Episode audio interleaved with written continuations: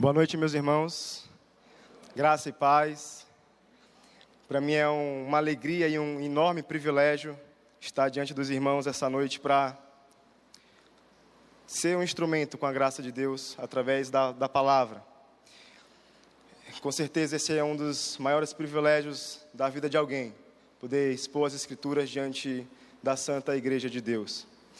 Irmãos, deixe-me também expressar a minha alegria em nessa noite ter aqui a, a visita, a presença da minha família, dos meus pais que estão ali, meus irmãos que deixaram a sua igreja para estar junto conosco hoje, cultuando, são da Igreja Batista Siloé, meu pai ali é o pastor daquela igreja, uma igreja muito especial que tem um lugar tão, tão grande, tão especial no meu coração. E para mim é uma alegria ter eles cultuando essa noite aqui conosco. Eu que sou tão grato pela vida dos meus pais, irmãos. É, é, eu, eu, sou entusiasmado com assuntos teológicos, mas aquilo que de mais precioso eu aprendi sobre Deus, eu não aprendi com nenhum renomado teólogo, eu aprendi com os meus pais. E para mim é um motivo de muita alegria. Bem, mas vamos ao texto bíblico. Eu convido você a abrir a sua Bíblia lá em Romanos, capítulo 8. Nós vamos ler do versículo 31 ao 39.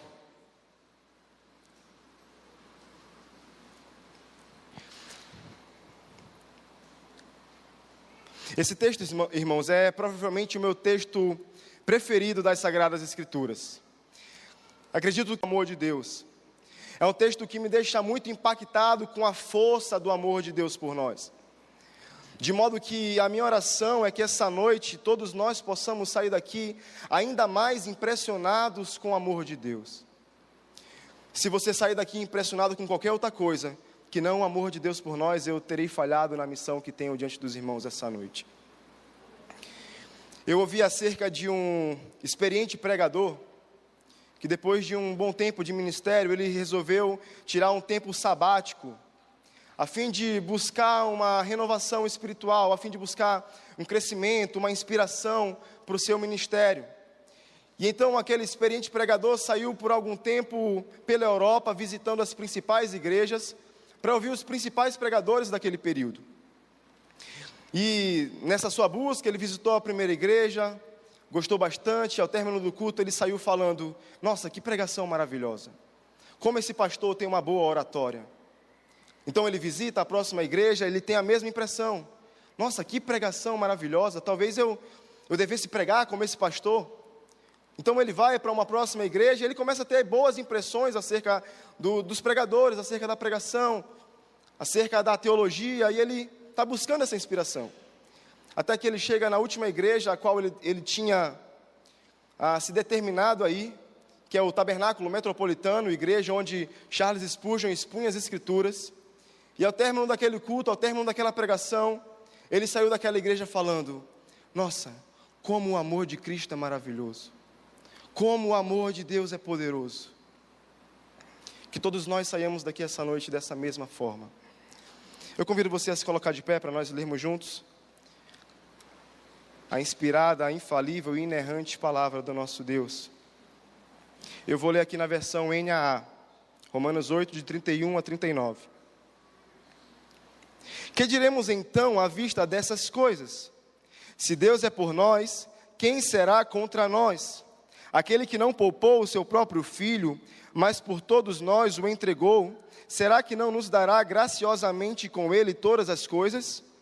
Quem intentará acusação contra os eleitos de Deus? É Deus quem os justifica. Quem os condenará? É Cristo Jesus quem morreu, ou melhor, quem ressuscitou, o qual está à direita de Deus e também intercede por nós. Quem nos separará do amor de Cristo? Será a tribulação, ou a angústia, ou a perseguição, ou a fome, ou a nudez, ou o perigo, ou a espada. Como está escrito: Por amor de ti, somos entregues à morte continuamente. Fomos considerados como ovelhas para o matadouro. Em todas essas coisas, porém, somos mais que vencedores por meio daquele que nos amou.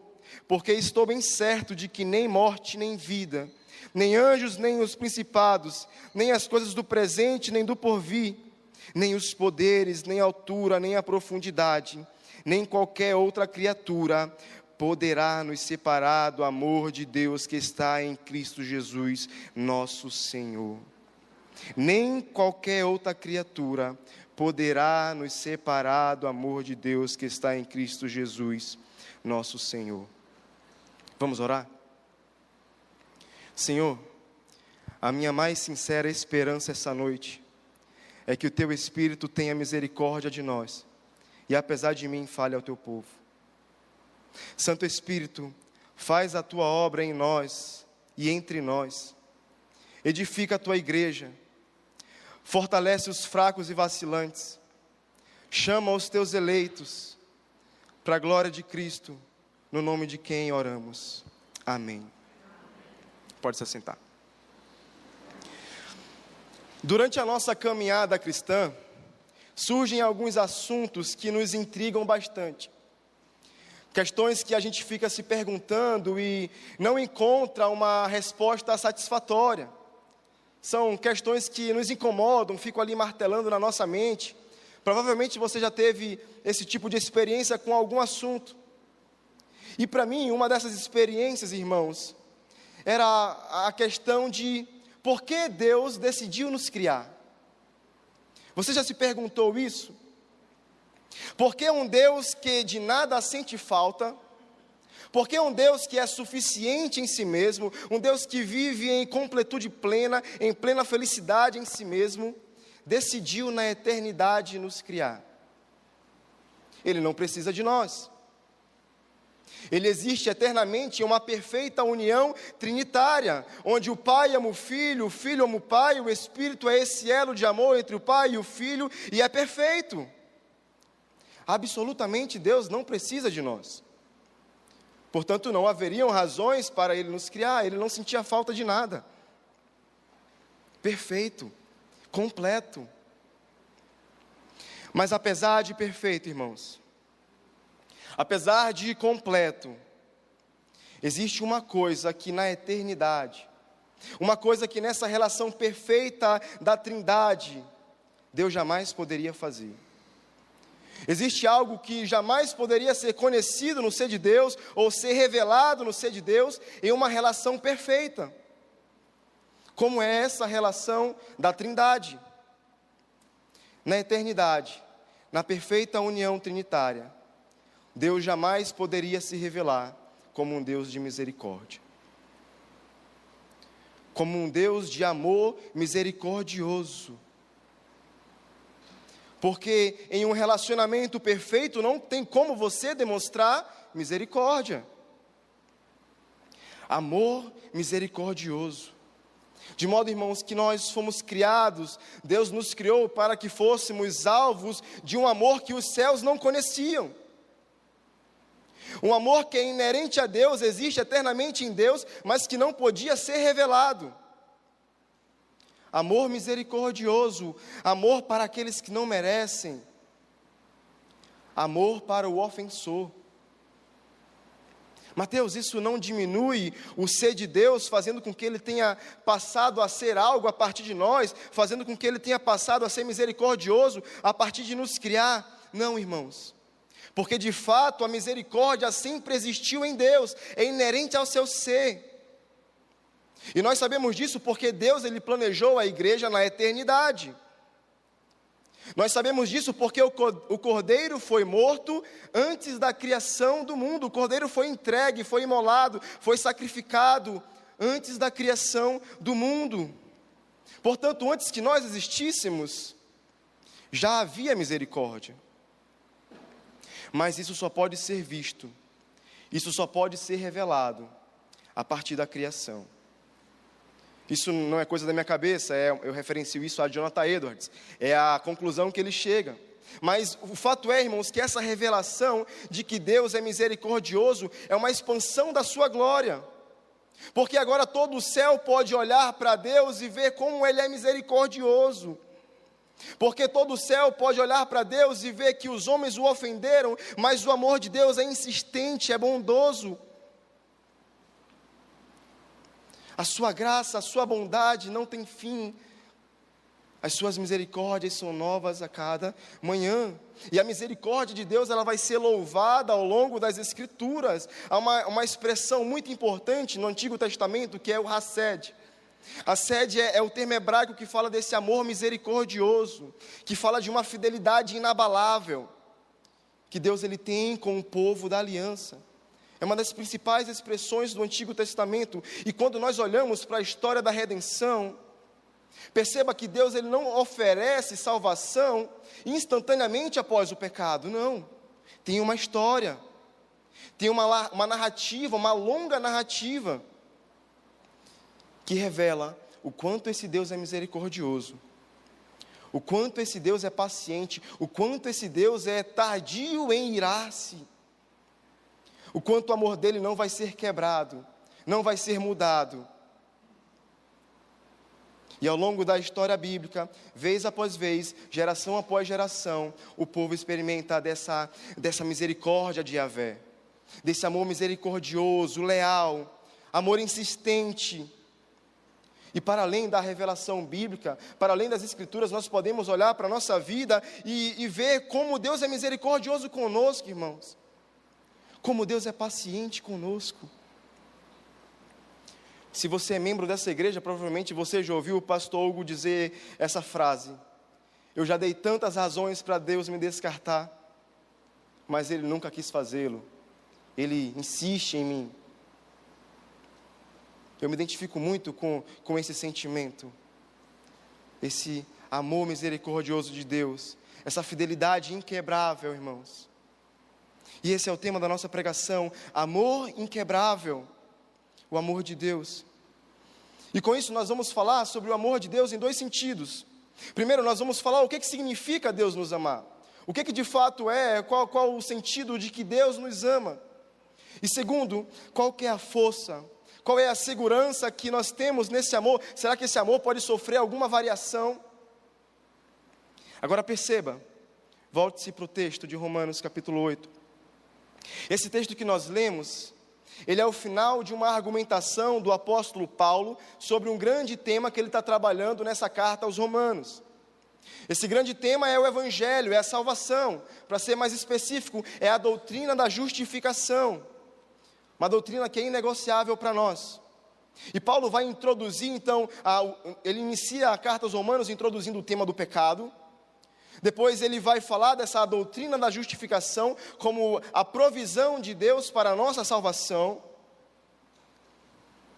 visto que todos somos pecadores. Então ele vai fazer um parêntese mostrando que a lei não poderia nos salvar.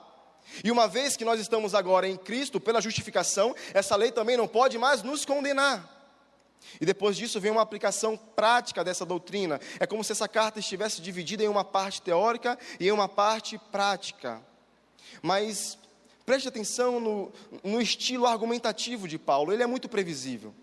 Quando você tem alguma familiaridade com os escritos paulinos, você pode inclusive imaginar qual rumo a argumentação dele vai tomar, porque geralmente o apóstolo Paulo ele começa explicando a doutrina, e ele faz declarações positivas acerca dessa doutrina, e aí ele continua, ele não para nessas afirmações positivas, ele continua a, argumentando a fim de provar que é, aquilo que ele está falando faz sentido, a fim de convencer os seus ouvintes de que o que ele está falando é verdade.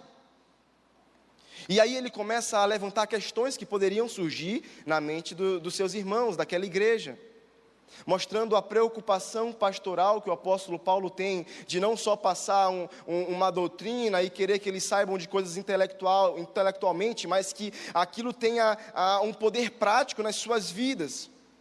Então o apóstolo Paulo ele começa a pegar coisas que ele já disse e, e vai afirmando isso de outras formas. Levanta dúvidas e derruba as dúvidas, levanta argumentos contrários e derruba esses argumentos contrários para então finalizar fazendo uma reafirmação novamente da doutrina. Esse é o movimento argumentativo do apóstolo Paulo. Ele estabelece a doutrina, faz afirmações positivas sobre a doutrina, levanta a, a, os questionamentos que poderiam surgir, os pontos negativos que poderiam surgir. Então ele derruba esses argumentos, essas afirmativas, para que então aquilo que ele ensinou lá no começo possa ficar ainda mais forte no coração e mente dos seus ouvintes. E é justamente, meus irmãos, nessa parte que nós estamos, essa, essa parte final, essa argumentação final de Paulo, que é onde ele está levantando algumas questões que poderiam aparecer na mente dos seus ouvintes, algumas negativas que poderiam aparecer como questionamentos para eles acerca da doutrina que ele ensinou. E então ele vai derrubar essas questões. Aqui o apóstolo Paulo já colocou a doutrina. Paulo já afirmou a doutrina da, salvação, da justificação. Paulo já fez afirmativas positivas sobre essa doutrina. O apóstolo Paulo ele acabou de falar alguns versículos anteriores que ah, nada mais pode nos condenar, não há mais condenação para aqueles que estão em Cristo. O apóstolo Paulo também acabou de falar: todas as coisas cooperam para o bem daqueles que amam a Deus, aqueles que são chamados segundo o seu propósito. Perceba, doutrina estabelecida, afirmações positivas sobre a doutrina, mas agora o apóstolo Paulo precisa tirar qualquer tipo de dúvida que eles tenham acerca dessa doutrina. Ele vai levantar essas objeções, essas dificuldades, para fortalecer essa verdade no coração e mente dessa igreja. E no final das contas, meus irmãos, o que o apóstolo Paulo quer levar essa igreja a crer, a ter convicção, é de que Deus nos ama com um amor inquebrável. É de que em Cristo e na salvação que nos é dada, nós estamos absolutamente seguros. Esse é o grande tema desse capítulo 8 de Romanos. É mostrar que para aqueles que estão em Cristo não há mais condenação e também não há mais separação, por causa do amor de Deus. O que é esse amor, meus irmãos? Nós vamos entender o que é esse amor de Deus a partir dessas perguntas que o apóstolo Paulo levanta. Observe a primeira aí no versículo 31. O apóstolo Paulo começa dizendo: Que diremos então, que diremos, pois, à vista dessas coisas? Se Deus é por nós, quem será contra nós? À vista dessas coisas. Que coisas? É, é, é, lembra desse movimento argumentativo de Paulo? Ele está fazendo menção a essa doutrina da salvação, da justificação, que ele já ensinou. Em um contexto mais imediato, aquilo que está nos versículos 28, 29 e 30. Todas as coisas cooperam para o bem daqueles que amam a Deus. Aqueles que de antemão Deus conheceu, esses quem ele conheceu, ele predestinou, ele chamou, ele justificou e glorificou. Então é acerca disso. E vem a pergunta: se Deus é por nós, quem será contra nós? A primeira coisa, meus irmãos, que eu quero destacar sobre o que significa que Deus nos ama, o que significa Deus nos amar, é que Deus está ao seu lado, é que Deus é por nós. Deus é favorável a você. Qualquer percepção contrária a essa, ela é falsa, ela é mentirosa, porque Deus é por nós. Deus por nós. Essa, essa é uma expressão muito importante nas Escrituras, irmãos. Você conhece aquela editora Pronobis? Inclusive o pastor Judy Clay, que esteve aqui, ele é diretor dessa, dessa, dessa revista, dessa editora. E, e pronobis significa justamente isso, é uma expressão no latim que faz menção a essa inclinação de Deus a nosso favor, é pronobis, é por nós. Deus é por nós. É uma expressão maravilhosa, meus irmãos. Porque Paulo aqui está querendo dizer que não é que não há coisas que, que, que, não, que as coisas não são contra nós, não é isso. Não é que não existem inimigos, não é que há coisas que se opõem contra nós, porque há o pecado, a carne, o diabo, nossas fraquezas, nós temos lutas, nós temos dificuldade. Pessoas podem se levantar contra nós, sistemas políticos podem se levantar contra nós. O ponto não é esse. O grande ponto é que pode o mundo inteiro se levantar contra nós, mas se Deus é por nós, essas coisas jamais poderão nos afastar do amor de Deus. Jamais. Se a pergunta fosse somente quem é contra nós, então nós estávamos perdidos. Haveria uma avalanche de inimigos para nos esmagar. E seríamos esmagados. Mas tem esse se. Mas se. Eu amo essas conjunções adicionais que tem na, nas cartas paulinas. Mas se. Mas se Deus é por nós, então pode se juntar a todos os inimigos. Pode se levantar o inferno inteiro com os piores demônios. Eles nunca prevalecerão, porque Deus está ao nosso lado. Em algum sentido, o que Paulo faz aqui, meus irmãos, é exaltar o poder do amor de Deus, nesse tom mesmo de desafio. Há alguma coisa que é mais forte do que o amor de Deus por nós? É como se o apóstolo Paulo estivesse desafiando. Há alguma coisa que possa ser maior do que o amor de Deus por nós? Ser amado por Deus, meus irmãos, é ter Deus ao nosso lado. Agora, essa não é a, a coisa mais preciosa nessa verdade. Não é. Isso é maravilhoso, de fato é uma grande bênção, mas o, o maior peso dessa verdade, de que se Deus é por nós, quem será contra nós? O maior peso é: Deus não é contra nós. Essa é a grande verdade que há aqui. Se Deus é por nós, Deus não é contra nós. Ora, isso é meio óbvio, né, Mateus? Meio não, é, é óbvio. Mas verdadeiramente, meus irmãos, a grande graça é que Deus não é contra nós. Porque a coisa mais terrível do mundo seria ter Deus contra nós.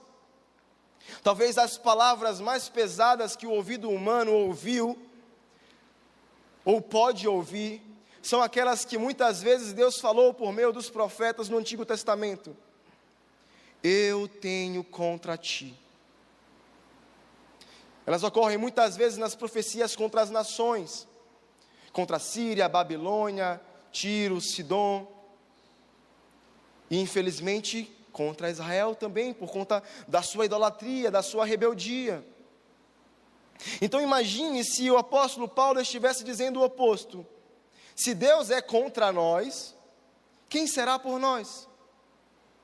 Estaríamos perdidos, irmãos, porque o pior inimigo que alguém pode ter seria o próprio Deus. Porque se alguém cair nas mãos do diabo, Deus o livra. Mas ai daquele que cair nas mãos de Deus, quem o livrará? O autor de Hebreus fala: terrível coisa é cair nas mãos do Deus vivo. Mas nos alegremos, irmãos, porque a mensagem do Evangelho para nós é que Deus é por nós. Isso é o amor de Deus. Mas ainda pode haver alguma dúvida sobre isso. Tá bom, Paulo, mas como nós podemos ter certeza disso que tu está falando é verdade? Como é que nós podemos ter certeza de que de fato Deus é por nós? E o próximo versículo, o apóstolo Paulo vai esclarecer isso, versículo 32. Aquele que não poupou o seu próprio filho, mas por todos nós o entregou, será que não nos dará graciosamente com ele todas as coisas?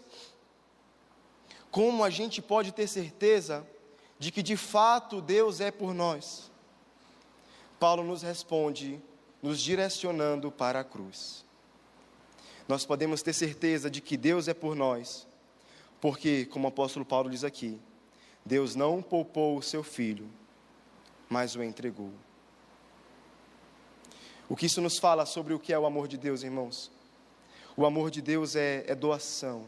O amor de Deus é, é a entrega, é a doação do seu filho em nosso favor. Ele não poupou o seu filho amado. Nós fomos poupados. Isaac foi poupado no Moriá. Mas Jesus não foi poupado no Calvário. O amor de Deus foi expresso a nós em seu ápice, em Cristo sendo entregue à morte por todos nós. Todos. É o que o apóstolo Paulo diz aí. Por todos nós, ou seja, até pelos piores pecadores. E o apóstolo Paulo ele já evidenciou isso há alguns capítulos antes nessa carta. Lá no capítulo 5, versículo 8, o apóstolo Paulo diz que Deus ele provou o seu amor quando Ele deu o seu Filho para morrer por nós, quando nós éramos ainda pecadores.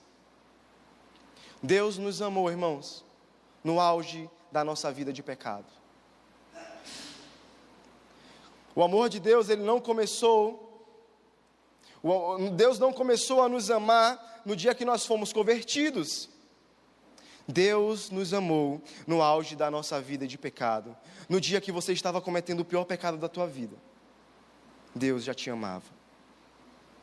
Ninguém aqui pode dizer que foi amado por Deus por algum merecimento, por alguma virtude, por algo que fez.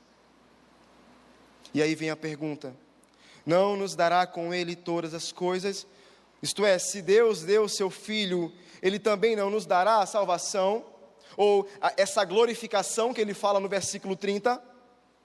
Aqui o apóstolo Paulo ele faz um argumento do maior para o menor, ou do, do mais difícil para o mais fácil, do mais complexo para o mais simples. Se Deus já nos deu a melhor coisa que Ele poderia nos dar, se Deus já nos deu a coisa mais excelente que Ele poderia nos dar, Ele também não nos vai dar a salvação, Ele também não vai garantir que é, esse sacrifício, essa morte, essa entrega de Cristo seja eficaz que ele se alegre pelo seu penoso trabalho. Meus irmãos, definitivamente a morte de Jesus Cristo não foi em vão. O apóstolo Paulo afirma nos versículos anteriores, 29 e 30, que aqueles a quem Deus de antemão conheceu, essa expressão ela não quer dizer presciência, eu não vou entrar nisso, mas quer dizer que é, é, um amor, Deus amou, essas pessoas que Deus ele amou antes, Ele predestinou, Ele chamou, Ele justificou e Ele glorificou. Meus irmãos, isso é um elo inquebrável. Aqueles a quem Deus de antemão conheceu, pela fidelidade de Deus, chegarão à glorificação, fato, isso não vai mudar. Isso nos fala que o amor de Deus é segurança de salvação. O que significa que Deus nos ama, segurança de salvação. O amor de Deus nos preserva até o dia final para a salvação, meus irmãos. Aquele que começou a boa obra em nós, há de completá-la até o dia de Cristo, não é isso que Paulo diz aos Filipenses? Eu acho muito lindo como Judas ele finaliza a sua carta, é, ele finaliza com uma doxologia muito linda. Judas ele fala assim: ora, aquele que é poderoso para nos guardar de tropeçar e nos conservar jubilosos e imaculáveis até a sua volta. Aquele que é poderoso para nos guardar de tropeçar e nos conservar jubilosos e imaculáveis até a sua volta, até a sua glória. Ao único Deus, nosso Senhor, por Jesus Cristo, nosso Salvador, sejam glória e honra, poder e majestade antes de todas as eras, hoje e para sempre. Amém. Ele é poderoso para nos guardar de tropeçar e nos conservar jubilosos e imaculados até a sua volta. Deus há de nos sustentar para a salvação, meus irmãos. Que alívio, que alegria. Se você tem dúvidas quanto a isso, o apóstolo Paulo te chama a olhar para a cruz, onde o amor de Deus já foi dado por nós. Isso não vai mudar, isso não vai voltar. A próxima pergunta que Paulo imagina aquela igreja fazendo está aí nos versículos 34, 33 e 34, na verdade. São, são dois termos, mas eu vou considerar aqui como uma única coisa. Ele pergunta: quem fará alguma acusação contra os escolhidos de Deus? Quem os condenará? Quem é que pode nos acusar? Quem é que pode nos condenar? Ora, todos nós somos pecadores. Nenhum de nós aqui, meus irmãos, cons conseguiria contar quantos pecados nós já cometemos, nem mesmo de um único dia. Portanto, todos aqueles que nos viram cometer pecados poderiam se levantar contra nós e nos acusar poderiam levantar o dedo e dizer: Ei, você pecou. Você deve ser condenado. Os homens poderiam fazer isso. Os anjos, os céus, os demônios, toda a criação, a nossa própria consciência, nos diria que merecemos de fato ser condenados. Mas, meus irmãos, o apóstolo Paulo escreve isso aqui, não para dizer que nós não merecemos ser acusados ou que ah, nós não merecemos ser condenados, mas de fato o apóstolo Paulo escreve isso aqui para evidenciar que o Deus contra quem nós pecamos decidiu nos amar, decidiu nos perdoar, decidiu nos dar a justiça do seu filho. E exclusivamente por isso ninguém pode nos condenar. Isso nos fala que essa certeza da salvação que Paulo nos chama a ter está exclusivamente presa nos méritos de Cristo. Não por nós, mas pelos méritos de Cristo. O apóstolo Paulo, ele continua aqui no versículo 34, ele vai nos mostrar como isso aconteceu. Primeiro ele diz: Foi Cristo que morreu. A morte de Cristo. Cristo recebeu na sua carne, no seu corpo, a justa paga pelo pecado, meus irmãos. Quando Cristo morreu por nós e assumiu o nosso lugar, a nossa condenação, sofreu sozinho, bebeu sozinho o amargo, o amargo cálice da ira de Deus, que nós deveríamos beber, mas ele bebeu, morreu a nossa morte. Mas Paulo continua, Paulo diz que ele ressuscitou. Mais do que morrer, ele venceu a morte. Jesus ressuscitou dentre os mortos para a nossa justificação. Que coisa gloriosa, meus irmãos. James Dunn, importante teólogo do Novo Testamento, ele diz que as, se não houvesse ressurreição, a cruz seria um motivo de desespero. Se não houvesse ressurreição, a cruz seria desesperança para nós. Não teria significado redentivo. Mas de fato Cristo ressuscitou, e Paulo ensina que se nós morremos com Cristo, se nós estávamos unidos a Ele na Sua morte, então também nós estamos unidos a Ele na Sua ressurreição. E unidos a Cristo na Sua ressurreição, nós temos a certeza, meus irmãos, de uma nova vida para nós. Aquele Mateus, que deveria ser condenado, morreu com Cristo há um novo Mateus que ressuscitou com Cristo para uma nova vida. O apóstolo Paulo continua, ele diz que Jesus está à direita de Deus, isto é, está em uma posição de exaltação, de governo. O Pai aceitou a obra vicária de Jesus Cristo e por isso o exaltou sobremaneira, o colocou acima de todos os principados e potestades. A obra de Jesus Cristo foi aceita pelo Pai. E Paulo continua: ele também intercede por nós. Jesus Cristo intercede por nós. Ele intercede por nós, irmãos, porque Jesus é aquele que está entre nós e Deus. Jesus Cristo é aquele que está no meio entre nós e Deus. A nossa relação com Deus é mediada por Jesus Cristo. Isso significa que quando Deus ele se levantou para punir o nosso pecado, para nos punir, quem estava na nossa frente? Aquele que faz a mediação entre nós e o Pai, Jesus Cristo, estava na nossa frente, para que o peso da condenação não caísse sobre nós, mas de fato caísse nele. Ele é o nosso mediador, o nosso intercessor. E somente por causa de Cristo, Deus escolheu não imputar o nosso pecado a nós. Bem-aventurado aquele a quem o Senhor não imputa pecado. Paulo falou, isso lá atrás. Ele não nos trata segundo o nosso pecado, nem nos, não, nem nos retribui segundo a nossa iniquidade. Como o Oriente está longe do Ocidente, assim Deus afasta de nós o nosso pecado. Estou citando o Salmo 103. Então nós não seremos condenados mas não por nossos méritos. Lutero dizia que no grande dia nós nos apresentaremos diante de Deus de mãos vazias, mas essas mãos vazias estarão agarradas à cruz de Cristo, segurando a justiça de Cristo, ou melhor, sendo segurados pela justiça de Cristo. Meus irmãos, isso é que significa que Deus nos ama. Agora eu preciso fazer um parêntese aqui, porque tudo isso que eu estou falando aqui, meus irmãos, é para aqueles que estão em Cristo. Todas essas bênçãos que o apóstolo Paulo está relatando aqui são para aqueles que estão unidos a Cristo, aqueles que confiam em Cristo, que creem em Cristo.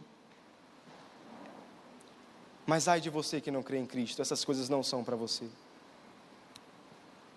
Me perdoe falar isso para você essa noite, é muito pesado. Mas se você não está em Cristo, você será condenado pelo seu pecado eternamente. Mais uma vez, me perdoe por te falar isso. Mas talvez essa é a única oportunidade que você vai ter de ouvir isso. E talvez Deus te trouxe aqui para que você ouvisse isso. Ai daqueles que estão separados de Cristo, daqueles que não creem na obra do Filho de Deus. E eu não falo de crer em um nível intelectual ou emocional. Porque a fé que o Evangelho nos chama, ela é vida, ela é transformação, ela é obedecer, é ser transformado. Portanto, mesmo que você viva uma vida de igreja, se você ah, crê somente intelectualmente, isso não tem frutos na tua vida, você precisa de fato se converter. Spurgeon dizia: não se considerem eleitos até que sejam santos.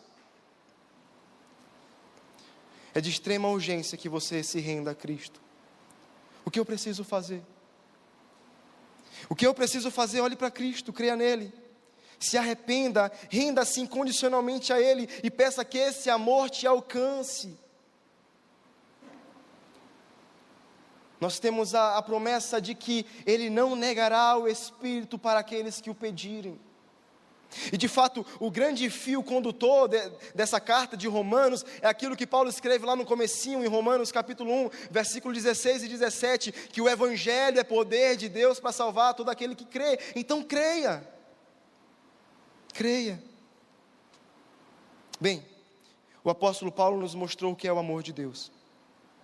Agora, a partir do verso 35, ele vai nos mostrar a força ele vai nos mostrar o poder, Ele vai nos mostrar as garras desse amor, a segurança que há no amor de Deus.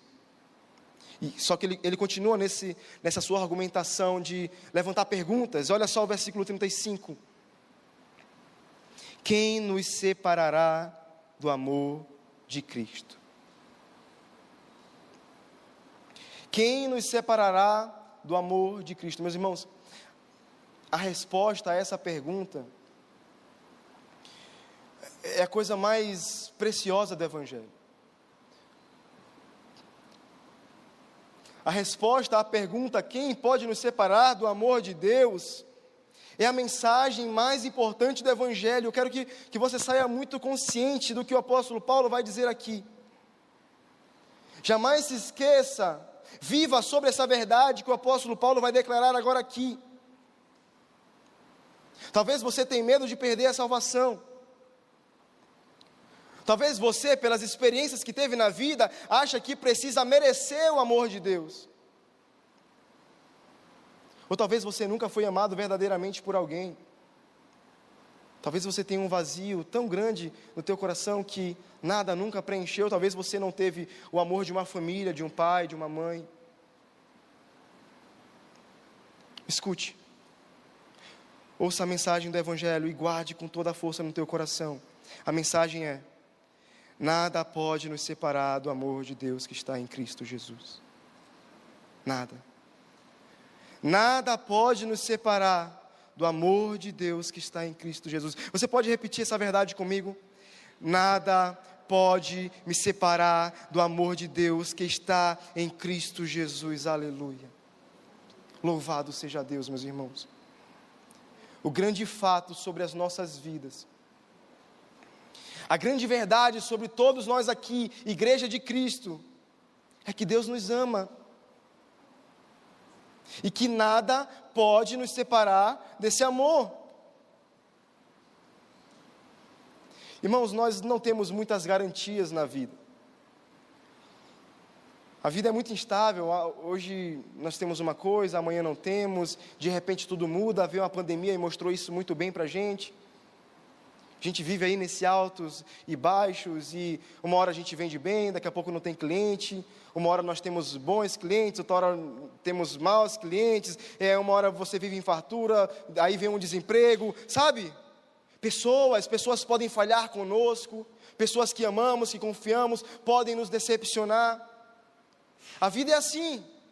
Nós não temos certezas de muitas coisas, não sabemos como será amanhã, mas eis aqui no Evangelho uma verdade firme para você colocar os seus pés e agarrar. É que nada, nada pode nos separar do amor de Deus que está em Cristo Jesus. É imutável, é inquebrável, não vai mudar amanhã. É fiel, meus irmãos, é segurança para nós. Essa é a firme convicção da vida de Paulo. Perceba, ele não diz, eu tenho uma leve impressão, eu acho que o amor de Deus não muda. Talvez esse. Não, não, não. Ele diz, eu estou bem certo. Você está bem certo disso? Essa precisa ser a nossa maior convicção da vida. Mateus, eu, eu, posso ter essa, essa confiança, eu posso ter essa, essa segurança, mesmo em meio a sofrimentos? Mateus, eu posso ter essa confiança, mesmo em meio a perseguições, mesmo em meio às tentações que sofro? Mateus, e se eu falhar, eu ainda posso ter a convicção de que o amor de Deus não vai mudar? O apóstolo Paulo ele faz duas listas aqui. Observe partir do versículo 35, ele faz uma lista de coisas que talvez a, a, os ouvintes, os destinatários originais de Paulo, talvez temessem que o pudessem separar de, do amor de Deus. Coisas, irmãos, que assustam, coisas que são muito sérias, pesadas, sofrimentos reais, principalmente para aqueles cristãos, e coisas que o próprio apóstolo Paulo estava enfrentando na sua carne. Olha essas coisas aqui será tribulação, angústia, perseguição, fome, nudez, o perigo, espada. O apóstolo Paulo faz uma lista bem pesada aqui, meus irmãos. Por amor de ti, somos entregues à morte continuamente, fomos considerados como ovelha para o matadouro. Aí essa lista continua aqui no versículo 38, ele vai dizer: Estou bem certo de que nem morte nem vida, nem anjos, nem principados, nem coisas do presente, nem do porvir, nem os poderes, nem altura, nem profundidade, nem qualquer outra criatura poderá nos separar do amor de Deus que está em Cristo Jesus. Observe que o apóstolo Paulo ele usa aqui muitas vezes esse nem, né, esse advérbio de negação. Nem isso, nem aquilo, nem, são dez nens que ele utiliza aqui. Para dizer que não existe nada no universo, nada na criação. O apóstolo, é o apóstolo Paulo ele sai apontando para tudo que ele conhece de perigo, para tudo que ele conhece que poderia trazer algum temor para aqueles cristãos. Ele sai apontando para tudo. Nem isso, nem aquilo, e por fim, para ter certeza de que ele não esqueceu de nada, de que nada vai ficar de fora dessa lista, ele diz: nem qualquer outra coisa. Ou seja, se hoje nós levantássemos aqui cada um um argumento de coisas que nos assustam na caminhada da fé, de coisas que nós tememos nos afastar de Deus, o apóstolo Paulo diria: nem isso, nada, nada pode nos separar do amor de Deus que está em Cristo Jesus. Nos dias de alegria ou de tristeza, o amor de Deus está lá. Nos dias de sofrimento ou de prazer, o amor de Deus estará lá. No dia do nascimento do teu filho, o amor de Deus esteve lá, estará lá assim como no luto, assim como na perda de um ente querido, o amor de Deus estará lá. Na prosperidade, na abundância, na fartura, o amor de Deus está lá. Na escassez, no desemprego, o amor de Deus também está lá. Em todas as circunstâncias da vida, meus irmãos, o amor de Deus estará lá. E a morte? E a morte, essa é, essa aqui é a nossa última inimiga. E a morte, Mateus? A morte também não vai nos separar do amor de Deus. Na verdade, meus irmãos, pela morte, nós conheceremos a face do verdadeiro amor. Pela morte, nós conheceremos o rosto do verdadeiro amor. A promessa do Evangelho não é de que seguir a Cristo é a certeza de uma vida boa e tranquila, mas é a certeza de viver eternamente no seu amor. Porque nada é suficiente para quebrar o compromisso eterno que Deus fez de nos amar. Na verdade, Paulo diz: em todas essas coisas, nós somos mais do que vencedores por meio daquele que nos amou. Vocês já venceram, porque a vitória para o cristão, meus irmãos, é permanecer. É permanecer no amor de Deus. Essa é a nossa vitória e pela graça nós permaneceremos. Resumindo a mensagem do Evangelho: não há condenação, não há separação. Eu te amo, sempre te amei, sempre te amarei, diz o Senhor. Jeremias 31, 3: Com amor eterno eu te amei. Qual a sua resposta a esse amor? Vamos orar? Senhor, Obrigado pela graça que é termos acesso a essa revelação maravilhosa de que o teu amor é inquebrável, de que o teu amor não muda como mudamos, de que amanhã ao acordar, o teu amor há de nos sustentar, sejam circunstâncias boas ou ruins. Obrigado pela revelação que temos de que o teu amor já foi derramado. O Senhor não voltará atrás. Nós seremos preservados pela tua bondade, por esse amor misericordioso que nos alcançou e nos alcança diariamente. Espírito, aplica essa palavra, essa verdade ao nosso coração, para que possamos responder a esse amor, para que possamos viver de acordo com esse amor tão grande que recebemos do Senhor. Que a nossa resposta a esse amor, Senhor, seja nos dedicarmos ainda mais a Ti. Que de fato sejamos constrangidos por esse amor que o mundo jamais conheceu, senão pela obra do Teu Filho Jesus Cristo na cruz por nós. Eu peço que o Senhor aplique essa palavra ao coração de cada um dos meus irmãos. Fortifica a tua igreja, Senhor.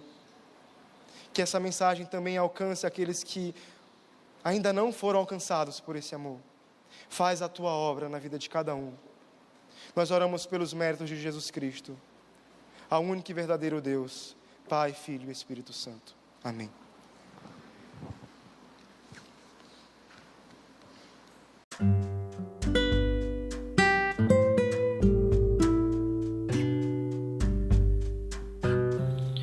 Obrigada por estar conosco.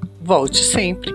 A Igreja Batista Plenitude tem sempre uma mensagem de Deus para você.